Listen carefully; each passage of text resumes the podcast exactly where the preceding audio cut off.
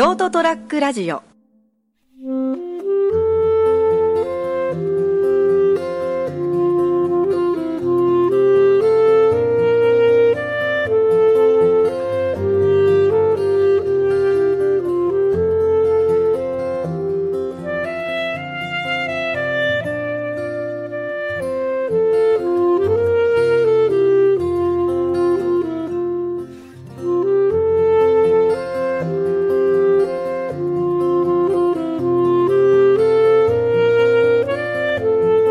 崎三郎書店。この番組は絵本とウイスキーの店島崎三郎書店。鉄板焼きとうどんの店ガジロウの提供でお届けします。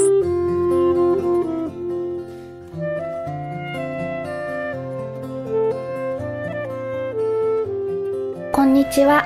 絵本とウイスキーのお店島崎三郎書店の吉田です。島崎三郎書店とは西区の島崎にあるうどんと鉄板のお店ガジロウの2階にあります。店長の佐藤とスタッフの吉田の2名体制です。大型書店の絵本コーナーにはちょっと入りにくいという方も気軽に絵本に触れる場を作りたいと絵本のカフェバーをオープンしました。こちらの番組から毎回絵本を紹介していきます。絵本って子供の読み物でしょ？と思っている方にもぜひ耳を傾けていただけたらと思っています。この番組は島崎三郎書店と言います。はい、こんにちは成田です。こんにちは吉田です。はい、えっとですね、今度からですね、えーこの今回から島崎三郎書店という番組が始まりますけれども、えーこの番組はですね、今、えーオープニングで吉田さんがお話ししたようにですね、絵本をまあ、え1冊ずつぐらいかな、はい。あのご紹介してその世界にちょっと入ってもらおうかなという感じなんですけれども、まずあのちょっと最初にお聞きしたいんですけど、はい。吉田さんがこの、えっと、お店をはい始めたその動機といいますか、そういったものってなんかこうこういう思いから始めましたっていうのはあります。最初にですね、はい。あの例えばその絵本になかなかこう親しむ機会がない人に親しんでもらおうという内容のことをお話ししてましたけど、はい。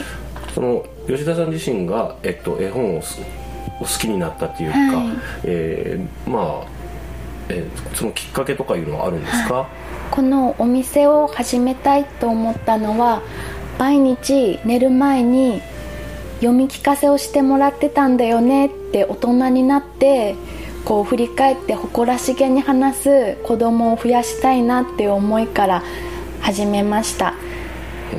そのためにはまずは大人の方が絵本を好きになった方が楽しみとして子供と一緒に絵本に触れることができるんじゃないかと思って、絵本の魅力を伝える場を絵本の楽しさを味わえる場を、居場所を作りたいと思ってこの店をオープンしました。あいいですね。素晴らしいですね。確かにあの私の身近な人にも絵本のお店がありますよって言うと,、とウイスキーも飲めるよっていう話すると、え絵本って子供が読むものじゃないのっていう方がやっぱりこうそういう認識が多いなっていうのは本当思いますもんね、はい。僕自身はたまにこう本割と本を読むのが好きなので、絵本とかでもなんかちょっとまあ話題になったようなやつとか、はい。きっかけがあれば購入したりもするんですけど、はい。えっとどこで買えばいいんだろうとかー。確かにあの触れる機会が少ないので、はい。はい。まあ、こういうお店があるっていうのと、はい。この番組をきっかけにいろんなあの、絵本を知っていただけるといいなと本当思います。はい。今日ははい。どんな絵本をご紹介いただけるんでしょうか？今回は妹陽子さんの作品「風の電話」をご紹介します。こちらは実際の出来事をモデルにしている絵本です、岩手県大槌町の海を望む高台に電話線がつながっていない電話ボックスがあり会えない相手に思いを伝える風の電話っていうのがあるんです。ね。はい。素敵じゃないですかそれ。すごい、はい。それはえそれなんでそういう電話ボックス誰かが作られたんでしたっけ？こちらは佐々木至さんっていう方が設置されたんですけど、ん。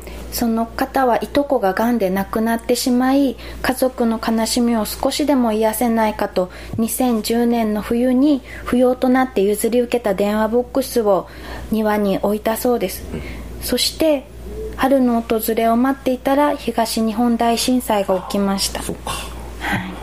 その佐々木さんの住む岩手県大槌町には一人口が1万5000人いたんですがそのうちの1284人の方の命が失われて行方不明者も400人を超えたそうです、そこで佐々木さんがあまりにも突然多くの命が奪われてせめて一言最後に話がしたかった人がたくさんいるはずだと皆さんに風の電話を開放されたそうです、じゃあやっぱりその後、結構いろんな方が来られたんですかね？はい。そこにいらっしゃった方が受話器を手に静かに話しかける人や、うん。大声で泣き続ける人電話ボックスに入れない人。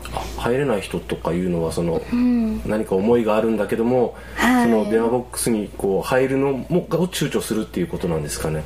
いろんな思いを受け止めることがあまだ。できないなんか認めてしまったようで、うん。躊躇される方もいらっしゃるし、それでも2回3回って訪れて、ようやく受話器を手に取る人もいて、今までで延べ1万人以上の方が足を運ばれているそうです、すごい、皆さんやっぱりこうそういう話が広がるって言って変ですけども、はい。こういう場所があるよっていうのでこう伝え合ったんですかね。はい、うん。それだけ必要とされているうん。ということだと思います、でそこの電話ボックスの隣にはノートも用意されているそうで、うん。そのノートには書き記されていらっしゃった方が書き記されているんですが、うん。あのいくつか紹介するんですけど、会いたくて会いたくて声が聞きたくて来てみました。もう痛くないよね。苦しくないよね。あの日から2ヶ月経つけど母さんどこにいるの？親孝行できずにごめんね。会いたいよ。絶対見つけてお家に連れて帰るからね。など思いの丈が綴られているそうです、ん。でもそういった場所があって、はい。あることでこうそういうふうに、まあ、みんなこう生活があったりあの、はい。暮らしていくわけだから、はい。あのこうどこかでその思いっていうのはやっぱり、はい。あの外に出すって言って変ですけど声に出したり、何かの形でこう一つの儀式的なものでもあるんでしょうけど、はい。すごくそういうそういう場所があったりそのはい。電話がああるっていうのはすごい助けられたりしてる人が多いような気がしますね、はい、そういう吐き出す場っていうのはやっぱり必要なんじゃないのかって思います、うん。電話ボックスにはこう綴られているいます。風の電話は心で話します。静かに目を閉じ耳を澄ませてください風の音がまたは波の音があるいは小鳥のさえずりが聞こえたならあなたの思いを伝えてください。思いはきっとその人に届くでしょね。先ほどの例えば、まああのはい。い、ろんなノートに綴られてる話とかい。ろんな方が来られたっていうようなお話っていうのは、はい。えっと、吉田さんはどこで知ったんですか？う私はまずあの絵本の「風の電話」が知るきっかけになったんですが、うんうん。その絵本からそれが実際にモデルとなってるうん。ということを知って、ネットとかでいろいろ調べて、うんうん。はい。えーそうなん知りだました。はい。でその、えっと今日ご紹介いただくのがそのこの、えー風の電話」はい。ですね。はい。はい、最初の出だしのところだけ読ませていただきます、お願いします。はい。風の電話、妹陽子作。山の上に一台の電話が置いてありました。誰が置いたのかわかりません。電話線はつながっていませんが、いつもピカピカに磨かれています。この電話は、もう会えなくなった人に自分の思いを伝えると、必ずその人に届くと言われています。今日も一人山を登ってきましたタヌキの坊やです。っていうようなおははい。感じからこう物語が始まるんですね。はい。なんかすごいこう優しい感じのはい。なんか絵ですね、はい。え妹や陽子さんの優しい絵のタッチとその動物たちのけなげさが重なって、ーうん。心に染み込む作品です。そうですね、はい。ちょっと出だしだけで僕結構泣きそうですもん。これ絶対泣くパターンのやつだと思って、はい。なんかこうそういう気持ちとかがこう伝わってくるような、本当はい。多分本当これ大人の方にこうおすすめしたこととかあります直接対面して。はい。あの全然絵本に興味があって来店されたわけではないんですけどウイスキーを飲みに来ましたってカウンターに座られたお客様とお話ししていて、そこであの風の電話を進めてみたいなと話の会話の中から思ってあの読み聞かせをさせていただいたんですよね、あはいはい。ただ絵本でこんなに涙が出るとは思わなかったっておっしゃられてはい。でもそういうこう金銭に心にどっかに触れるということはこう、はい。その多分いろんな人みんな生きててはい。抱えてるものってあると思うんで、ん。それをこう見直したりとか、はい。あのじ向き合ったり気づいたりするっていうのでそききっかけになると思うんですよね。はい。でなんかこうなんだろう本当に傷ついてる人って言って変ですけども、ダメージを受けてる、はい。精神的にも、はい。そういう人がこう自分自身で立ち上がって前を向いたりする時の、ん。すごくきあの一冊すごい大切な一冊になるんじゃないかなっていうようなはい。なんか感想を受けましたね。そうですね。なんね。かこう映画とか小説と違って、うん。絵本は文章も短いですし、うん。物語もそんな長い時間ではないんですけど、その分なんかこう入り込みやすい、うん。読んだ聞いた方がうん。自分の今までの人生だったりこう胸の奥に秘めてた思いだったりが掘り起こされて聞いているので自分の物語にして作り変えてあの聞いた感想をおっしゃるから、あのもう一人一人によってうん。読んだ感想は違ったものになるので、そこが絵本の魅力じゃないのかなと思っています、そうですね、はい。共感してこう自分でと、その自分のものにするっていうか、はい。自分の中に入り込んでいくんですね、はい。なるほどですね、はい。癒えない傷を抱えながらも心が壊れないように自分が頑張らないと亡くなった方に申し訳ないと言い聞かせて毎日を一生懸命生きている方がいてでも震災から月日が流れていく中で被災者の方から多く聞かれる声はどんどん周りが物質的な面で復興していく中で自分だけ取り残されているような気持ちになるという心の奥の思いを知りました。そこで時間が解決すると言いますが時には胸に使えている思いを吐き出したり共有するきっかけとして絵本の持っている力を借りてみるのではいいいいのではないかと思い今回紹介させていただきました。もちろん絵本「風の電話」は島崎三郎書店でもご覧いただけます。ですね。ぜひまたい。皆さんこう、あの本当にこう例えばどっかで買ってもまあいいって言えばいいんですけど、い。ただあの一度じっくりとこう座っカウンターでもまあ席に座ってですね、はい。あの吉田さんとお話ししながらこうそれこそ読み聞かせ、まあねそのタイミングが合えば、い。読み聞かせを聞かせていただいたりすることであの普通にこう借りてきたりして読むのでも面白いんですけど、より一層こう楽しめるんじゃないかなって今思いましたね、えーありがとうございます。また今度、えっとはい。この本を、えっと人前でこうなんか読む機会とかがあると聞きましたけど。はい。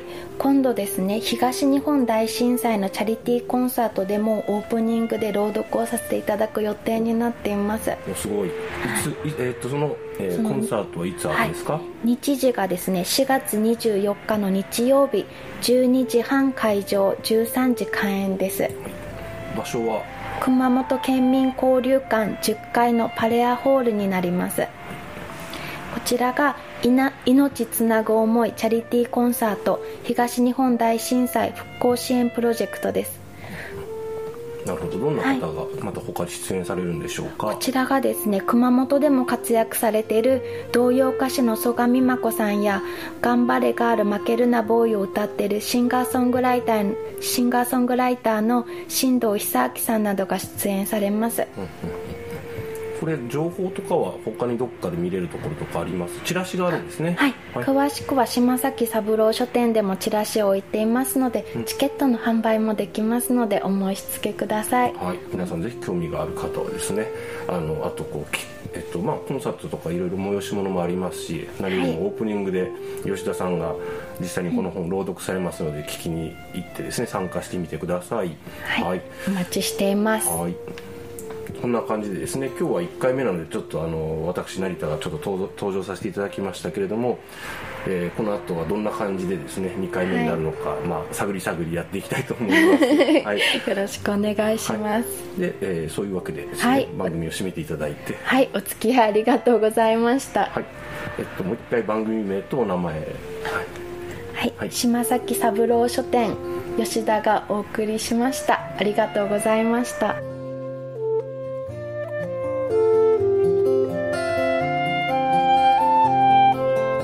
島崎三郎書店この番組は絵本とウイスキーの店島崎三郎書店鉄板焼きとうどんの店蛾次郎の提供でお届けしました。